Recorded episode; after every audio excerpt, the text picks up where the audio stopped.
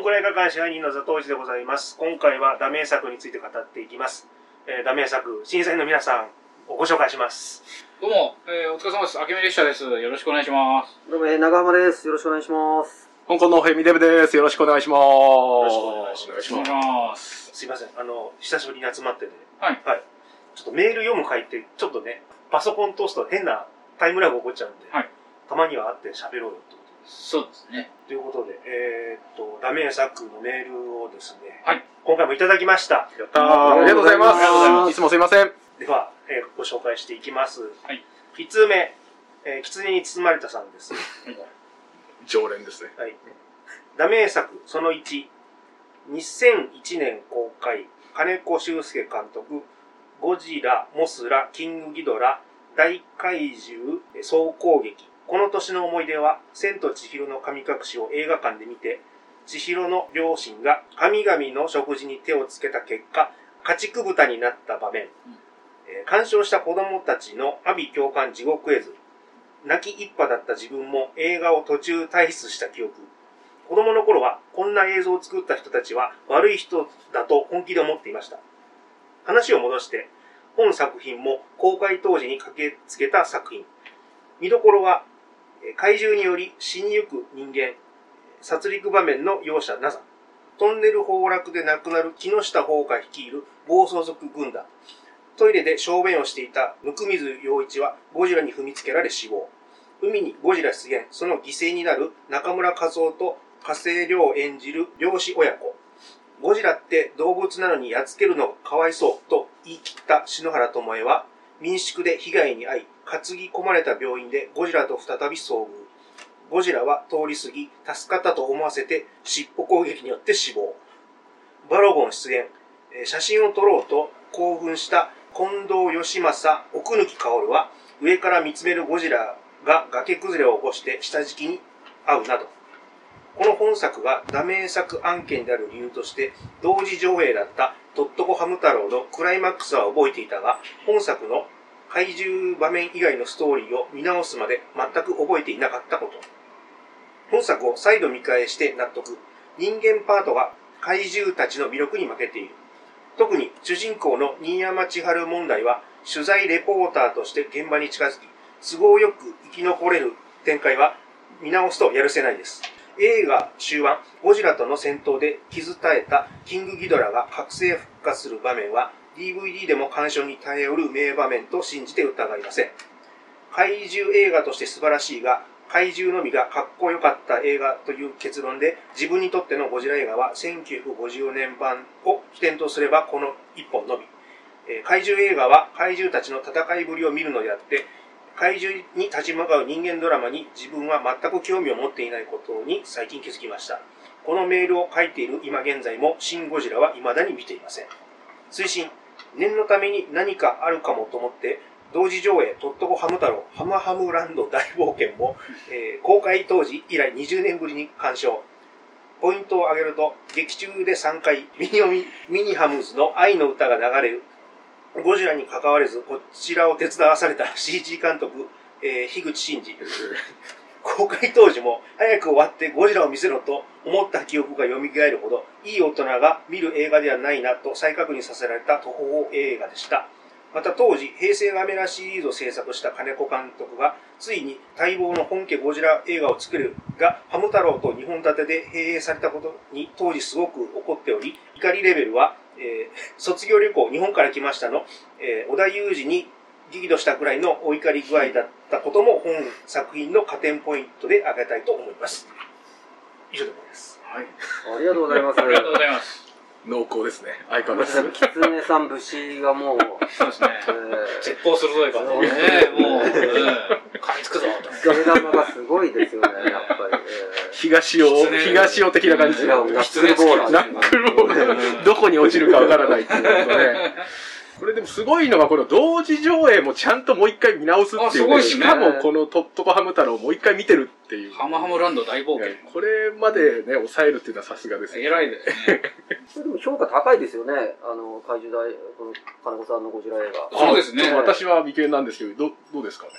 見ました。あ、見ました？面白かったですよ。うん。でも、どっちかというとガメラがやっぱり一番良かったかな。ガレガメラですごい、こう、実力をいかんなく発揮して、ゴジラが取れるようになったような。満を持してゴジラをうん任されたみたいな感じうなんですん金子さんは、まあ、すごい面白いのいっぱい撮ってますからね。篠原ともえが死ぬシーンはすごい面白いですよ。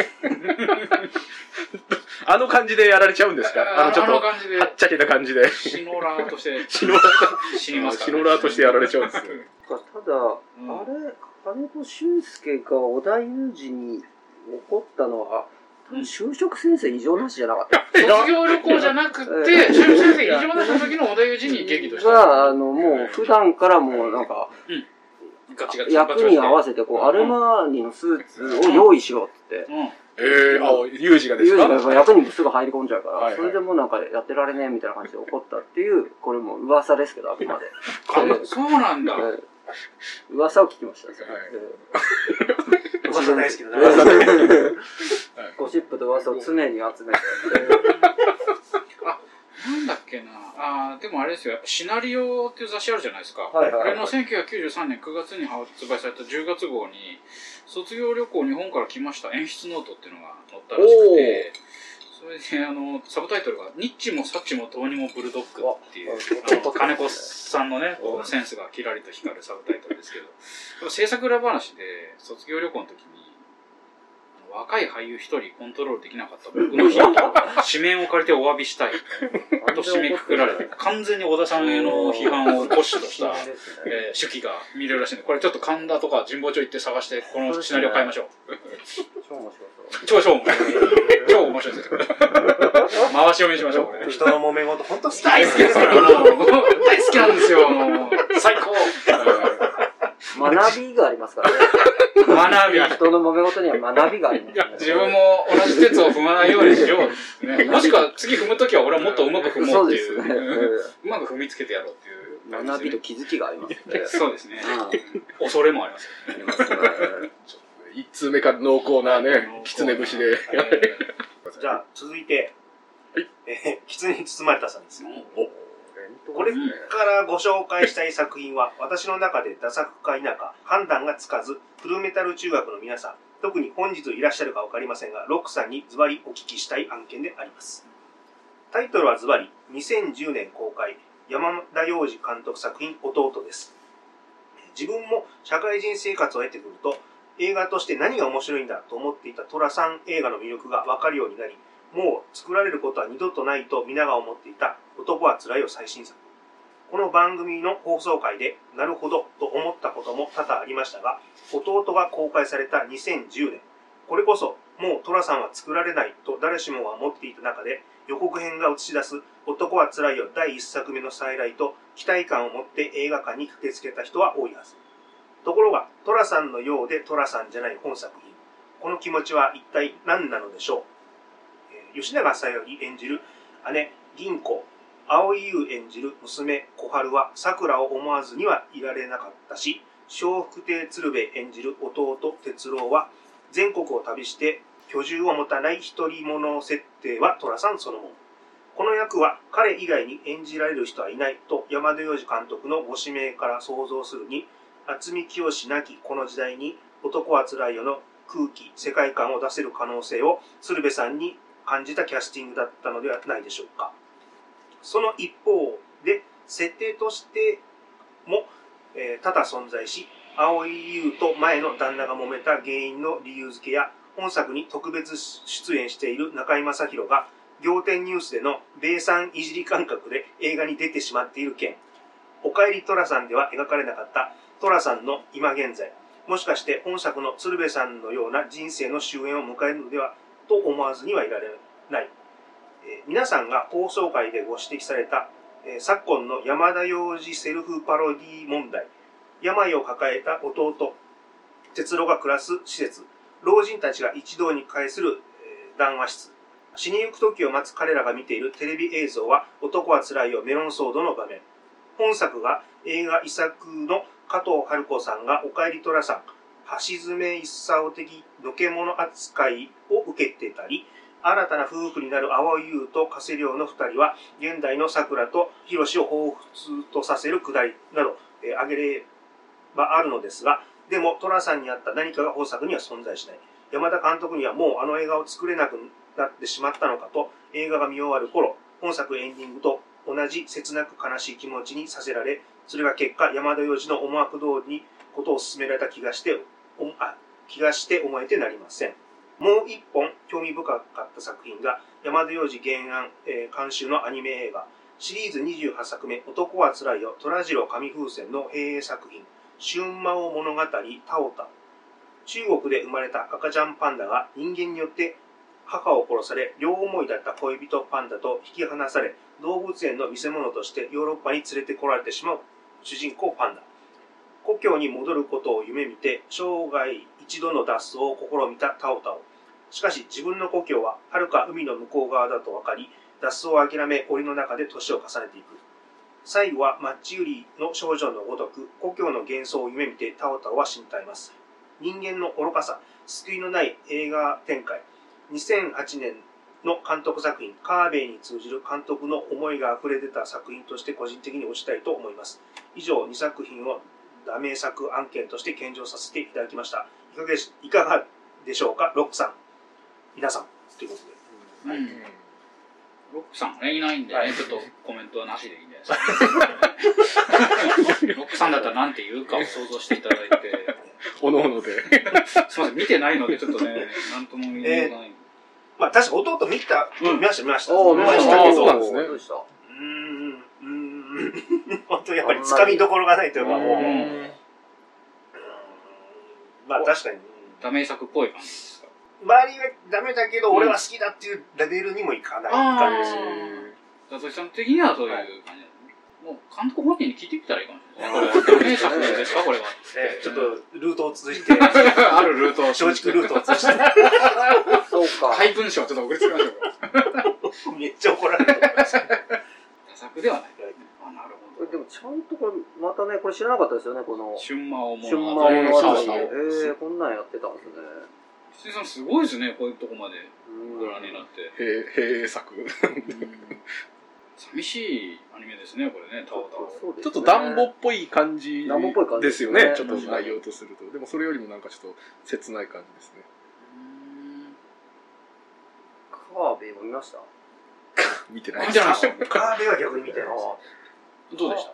あ、見てないあ見てないですえじゃあカーベイ見るところから始めましょう。カービカービィ。ー。カービィーカは。ーベイは結構やってます。面白いですえカーベイはどうかなってカーベイことですね。果たしてカーカーーベは面白いないでしょうか。食べないですねえ。飛ばないし。え吉永さゆりが。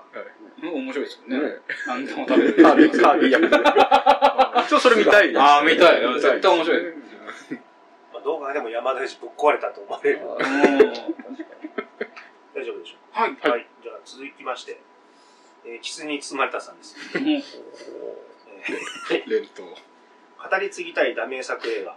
2008年公開ロブ・ミンコフ監督作品「ドラゴンキングダム」本作品の別名プロジェクト JJ 登録権の使い手ジェットリー。水拳の使い手ジャッキー・チェンがカンフーオタクの冴えない主人公に自らの技を繰り出し時に対立しカンフーの教えを解き弟子を取り合ってカンフー指導を行う様は2人をリアルタイムに浴びた映画ファンは喜びひとしおではないでしょうか本作脚本家が主人公に投影させたストーリー性におろ面白みがありましたが、えー脚本担当のジョン・フスコはヤングガン1、2の脚本家。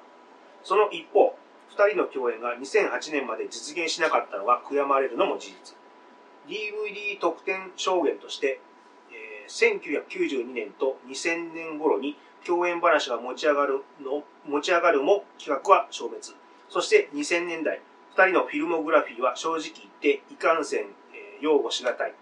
ジェットリーは自らのプライド、ポリシーとしてマトリックスを断り、家族との時間を優先すべくグリーンデスティニーを断った結果、ようこんなしょうもない映画に出演するなとツッコミを入れたくなるようなハリウッド、ヨーロッパ航空映画に出演し、病気発症以降、完全に映画への情熱を失ったジェットリー。ディズニーの、実写版ムーランは、娘が出演を懇願するから仕方なく出てやったんだとインタビューで抜かすありさま。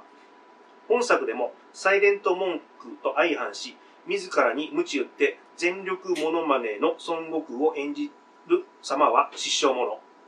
ジャッキー・チェンの場合、2000年代出演した映画設定において、自らより年下の人間に振り回され、命令を受けたり、老体に鞭を叩かせ、繰り出すアクション姿。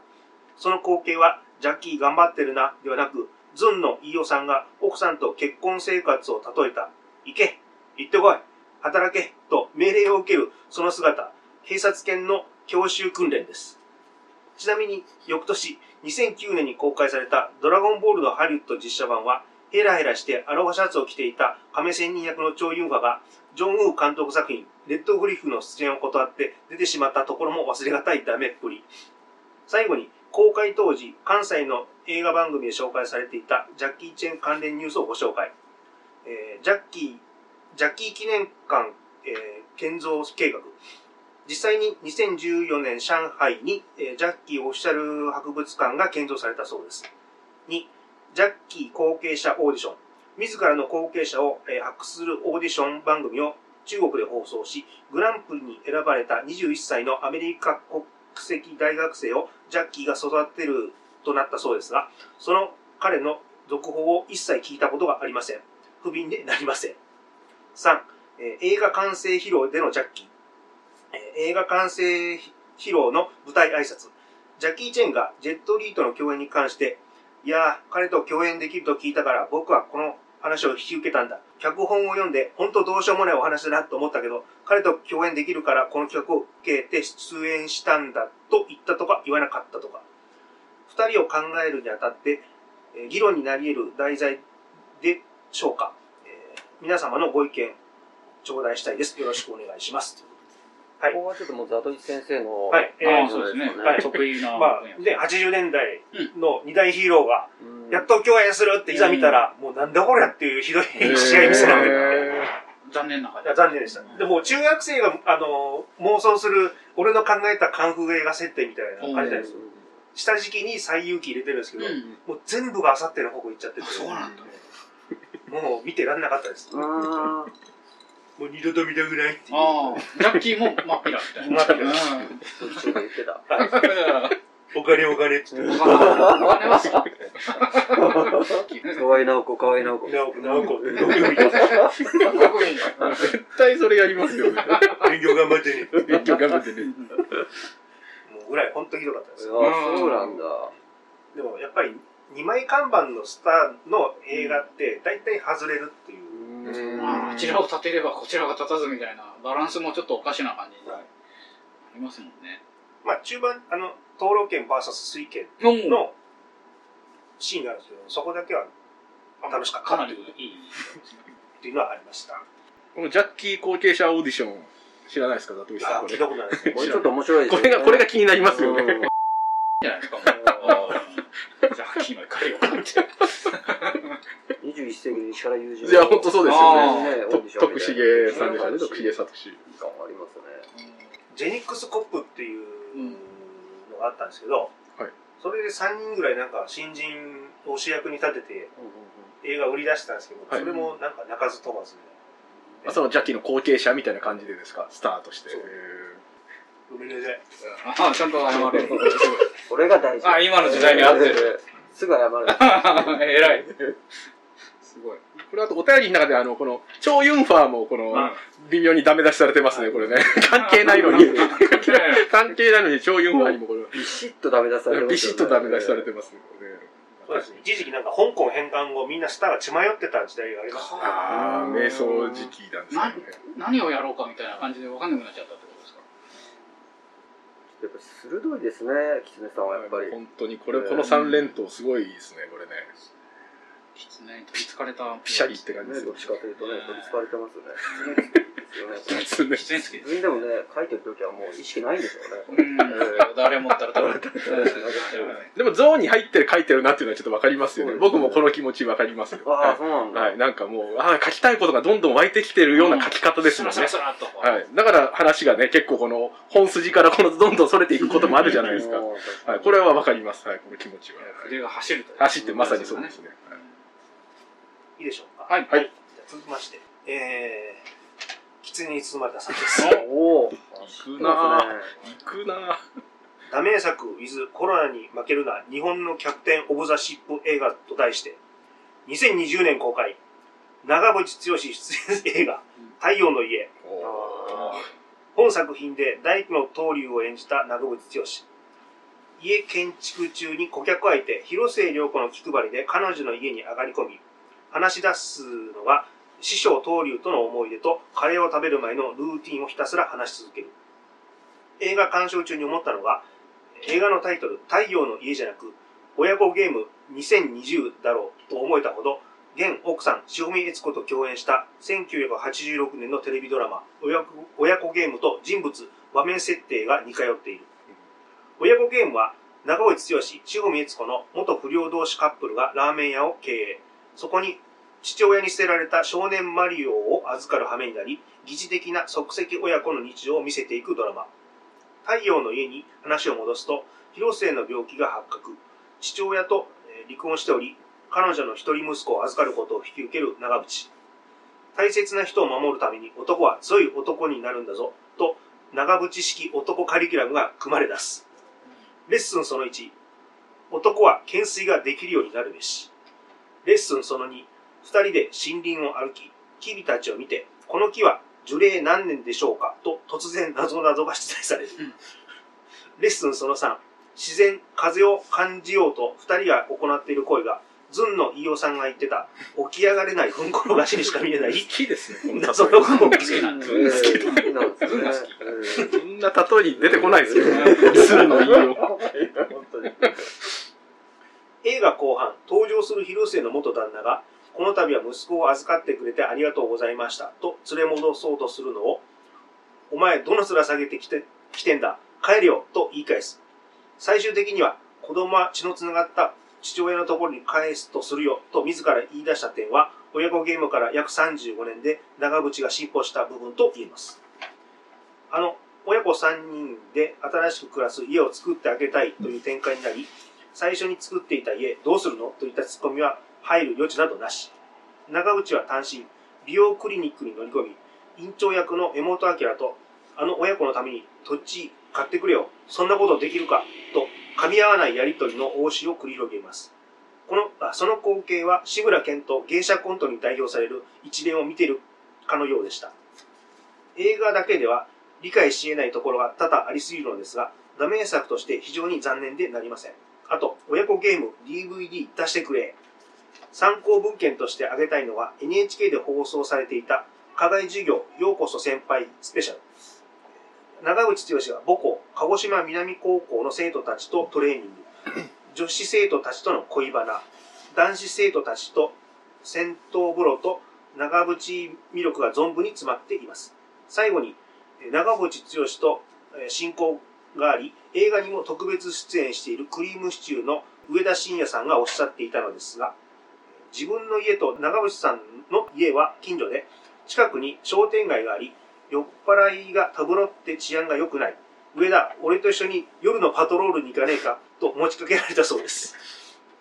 個人的にはその座組より、長渕剛、塩見悦子夫婦がキックアスココスプレで、えー治安を守るべく商店街見回りをしている光景には、ぜひとも遭遇したいと念じてやめません。以上です。これね、ちょっと見たかったんですけどね、やあっぱなんか、いつの間にか公開されて、いつの間にか終わってた感じが、おちょうど2020年にやってたんですか？この映画が。1月か2月ぐらいやってあそうなんだ。1年ぐらい前にやってたはずなんですよね。これ、これよく長浜さん、LINE か何かで、この長渕のこの撮影風景の、そうなんですよ。LINE で長渕がバンバン送ってくるんですよ。それ僕転送されてましたよね、そうあの、な、な、長渕と LINE をやってるってこそう と長川さんと長渕の LINE が。そうですよね。僕だけじゃちょっともう受け止めきれなくて、そういうのをちょっと、えームデブさんに流してた。本当に仕事中にたまにポンと来ると長浜さんから着信があるんで、見る、見るとですね、うん長渕がなんかバナナ食ってる 動画が、こ長渕からバナナ食ってるだけの動画が LINE で送られて送られてくるの、あれすごいですよね。あれめちゃくちゃ面白かったですよね。仲いいですね。なんか、オフィシャル LINE ですね。オフィシャル LINE っていうのはその、不特定多数に向けて長渕から全方位に送られると。なんか長渕がミニカーで遊ぶのもありませんでした？あれもすごいんですよね。あれもすごい。本本気でミニカーで遊ぶ長渕みたいな。せいっていう。いや、もうでも本当そんな感じですよね。なんかちょっとスイッチが入ってる、決まってる状態でなんか。怖いな決まってるっていうと。いや、まあ、じゃあ、あの、ちょっとそういうことではないですけど、はい。これね、これでも僕ちょっとね、興味があったのは、どっちかというと、あの予告編でやっぱエータが出てまして、うんエータがすげえやばい感じをビンビンに出してたんですよね。なんか、ななんかもう眉毛反り上げて。これ、エータがすげえすごそうだなと思ってたんですけど、エータの感想は特になかったので、うんそんなにやっぱすごくなかったんでしょうね。キツネさんのだけエータ映ってないのかもねそうなんですよね。エータ消されてんのか親子ゲーム僕でもずっと見てましたよ。ああ見てねあ、見てました。なうんよかったですねよかったです。みんなあの頃の長渕がみん好きでしょ？第一番好きでしょ？そこがど真ん中でそこを中心にしてるもんだから こうなかなか自分の中の長渕を捨てされないだところがありますずっとね、あの頃の長渕の余韻でみんな好きになんじゃないそうなんでしょうね。ええあれがあるから。あれがなかったらやっぱただのそうですよね。あ口が滑った。ちょっとこの演出がキツネさんの、このキツネさんの怒りがこのね、連覇して。連電波してます、電波してですね。この頃のね、DVD 出てないですよね。家族ゲームも出してくれてないしですね。全部面白かったですね。家族ゲーム、家族ゲーム2、親子ゲーム、親子ジグザグとかね。それやっぱその過去の長渕がやっぱりあれですか、今そう出させないようにしてるんですかね？いや、どうなんですかね？ちょっとわからないですけど。うんそういう可能性もありますよね。なんか。まあ、その後、ドラマから今度映画にシフトした時代が始まったじゃないですか。そうですね。それウォータームーンの話ですかまあ、ウォータームーン。うん。あれ、なんだっけ、最初、エイジ、オルゴールじゃあ、ないオルゴール、うん。ウォータームーン。ウォータームーン2。 two もある。んだなんか。みんなその脳内にあーがあるのかもしれない。まあ、これはいずれ触れることにしましょう。か。そうですね。ウォータームーンだけ、ウォータームーンちょっとウォータームーン会やりましょうよ。ああやりましょう。ええ。ウォータームーンを読み解く 読みと徹底的に。完全解説、うん。ウォータームーンずんの飯尾さんの感想聞きたいです、ね。ああ、きつねさんはずんの飯尾がすごい好きっていうことがもう伝わりましたね。本当ですね。毎回お便りにはずんの飯尾ではこういうみたいな、ちゃんとつけてほしいですね。ですね。なかったらちょっとやっぱ、なんか物足りないっていう。探しちゃいますね。あれ？ずんの飯尾さん、何も言ってない。